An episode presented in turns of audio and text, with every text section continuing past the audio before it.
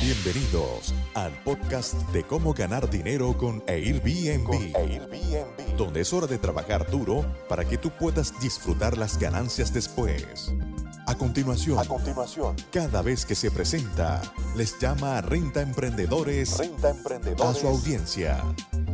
Y ahora, demos la bienvenida a Alex Díaz. Alex Díaz.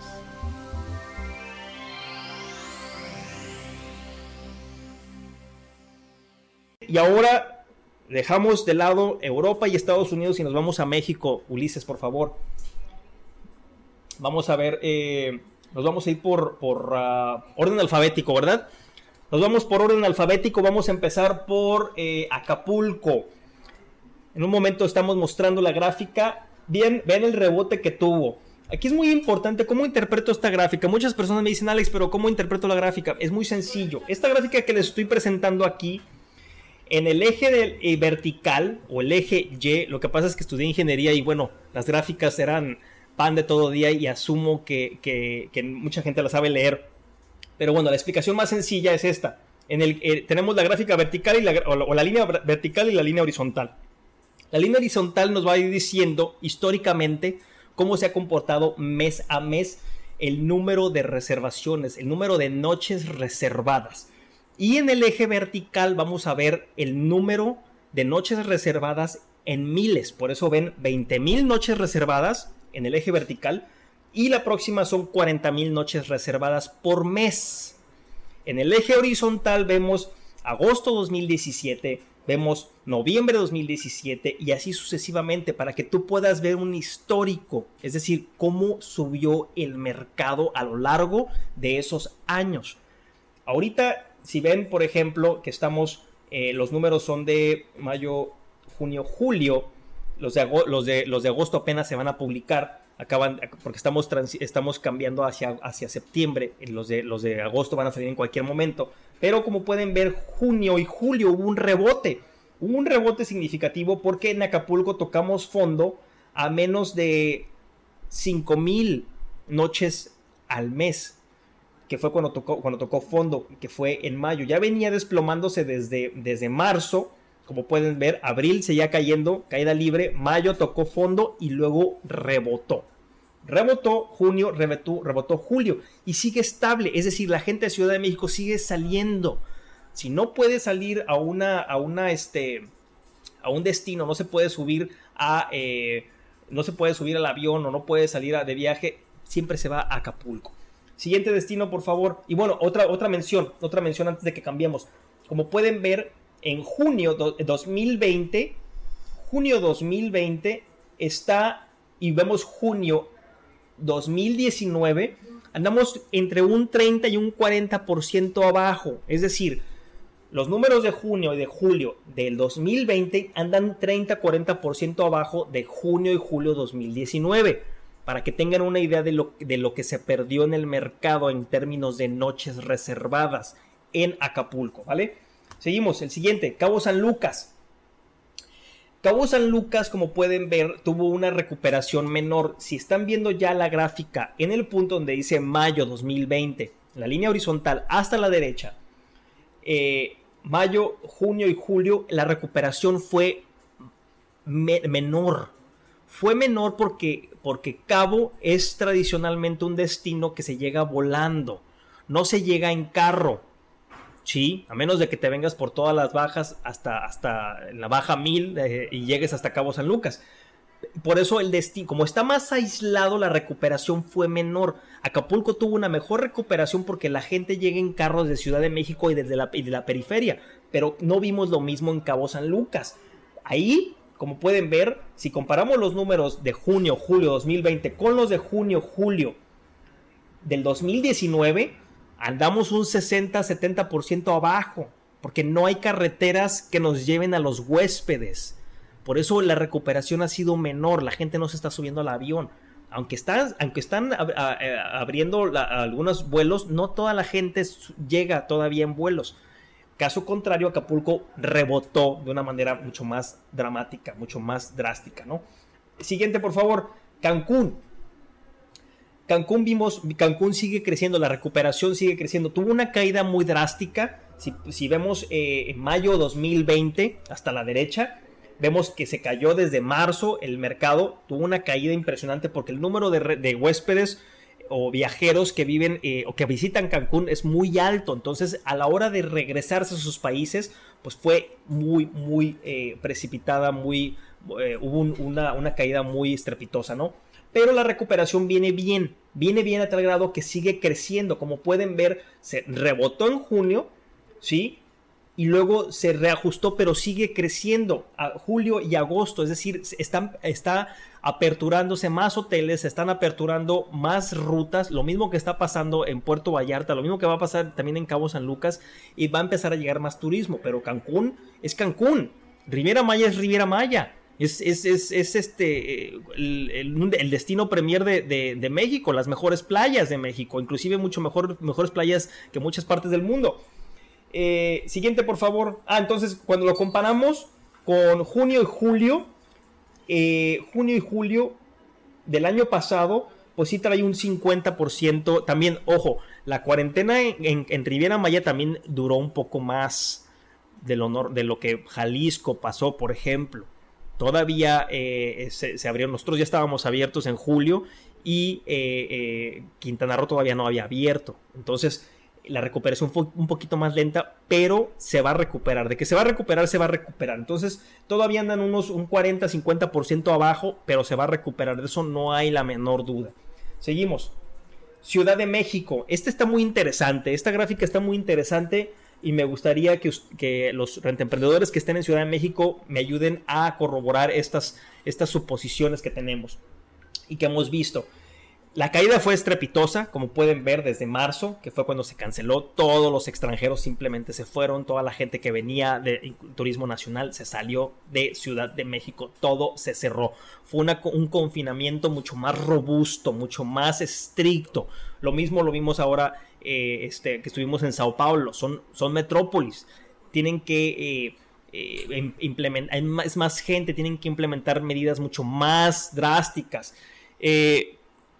Y tuvimos una, tuvo una recuperación, como pueden ver, un rebote impresionante un rebote impresionante, pero eso también es porque había mucho, muchas cosas pendientes, porque la gente no nada más va a hacer turismo a Ciudad de México, sino también va a haber temas de gobierno, de trabajo, de atención médica, de muchas cosas. Entonces por eso ven ese rebote tan fuerte. Toda la gente que dejó de ir, como pueden ver en el rebote, casi se recupera. Casi se recupera en, en abril lo que se había perdido. Pero obviamente volvió a caer porque la gente no quiere estar en la ciudad, ¿sí? Por eso vemos, fíjense cómo se comporta cada gráfica, es muy diferente.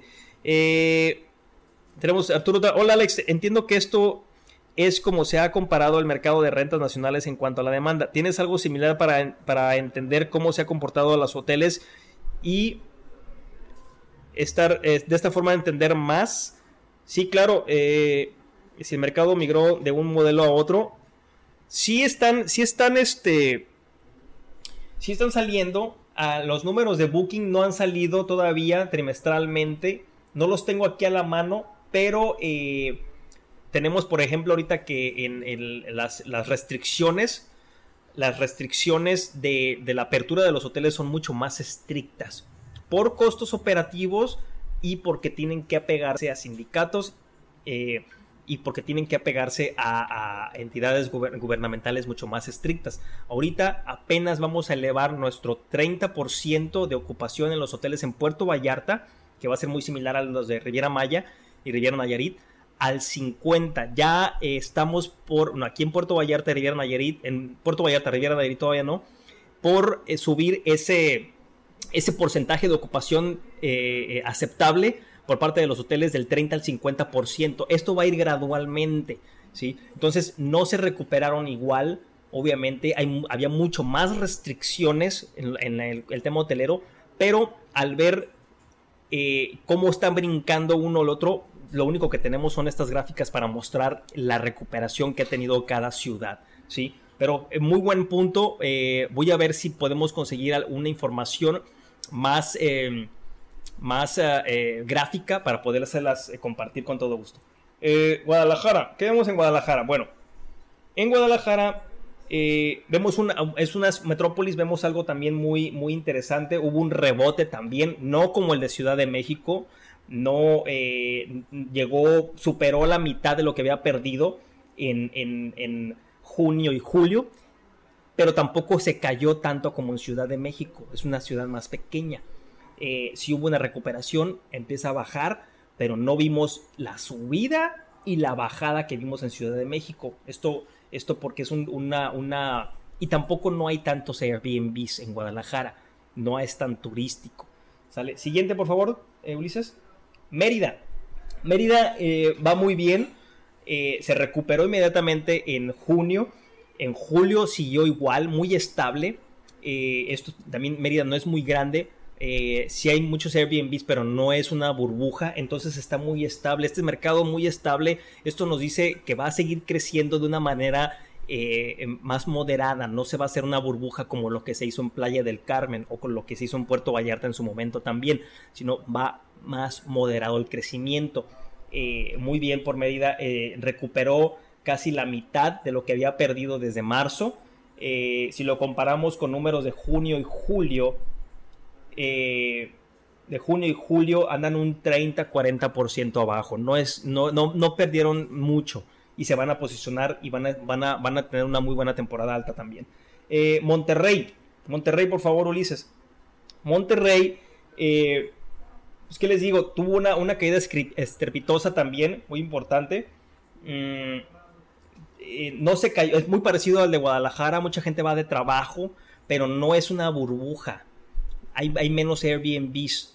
Eh, hay mucha, hay una muy buena, un muy buen balance en unidades eh, enteras o, propiedades enteras y cuartos privados que se rentan. Es un buen balance. Lo encuentras en ciudad, en Guadalajara y lo encuentras también en, eh, en ciudad, en este, en Monterrey. Coyoacán es una excepción en la que vemos este balance también, por eso me gusta mucho Coyoacán, hay un balance muy, muy delicado entre el número de viviendas eh, enteras que se rentan y el número de cuartos que se rentan. Caso contrario, la Roma, la Condesa, eh, es, algo, son burbujas más grandes, ¿no? Eh, pero Monterrey va a tener, se va a recuperar, obviamente. ya, ya, ya recuperó este, más del 50% de lo que había perdido y se va a mantener porque es una ciudad de trabajo, es una ciudad donde se tienen que hacer muchos trámites y va a seguir creciendo, ¿no? creo que esto es todo. Ah, Playa del Carmen. Playa del Carmen también el siguiente, por favor, Ulises. Playa del Carmen eh, se sigue recuperando un poquito más que Mérida.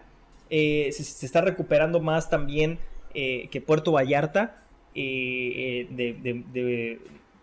una manera importante.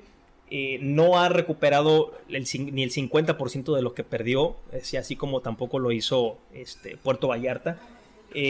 Pero ahí va poco a poco. Va a ser un poquito más, más tardado. Hay mucho Airbnb en, Playa del Carmen. Es una burbuja. Hay muchísimos. Son de las ciudades donde más Airbnbs hay. Entonces la recuperación o la, hay demasiada competencia. Pero también mucha gente se ha bajado. Entonces poco a poco se va a reajustar. Esos son reajustes del mercado. Se está redistribuyendo todo. Eh, Puerto Vallarta también. Tenemos Puerto Vallarta por ahí. Fíjense cómo está comportando Puerto Vallarta. Tuvimos un repunte importante en lo que es junio. Después julio bajó. ¿Sí? Eh, y nuestra temporada, pues, es baja. Ya ahorita ya la temporada es baja. Agosto es bajo, septiembre es bajo y octubre también. Es por nuestro clima. Es muy húmedo. Demasiado húmedo. ¿Sí? Entonces vamos a, la baja. Eh, esperamos un, un 75, un 80% de ocupación en cuanto a nuestro clima cambie. Es temporada de ciclones también.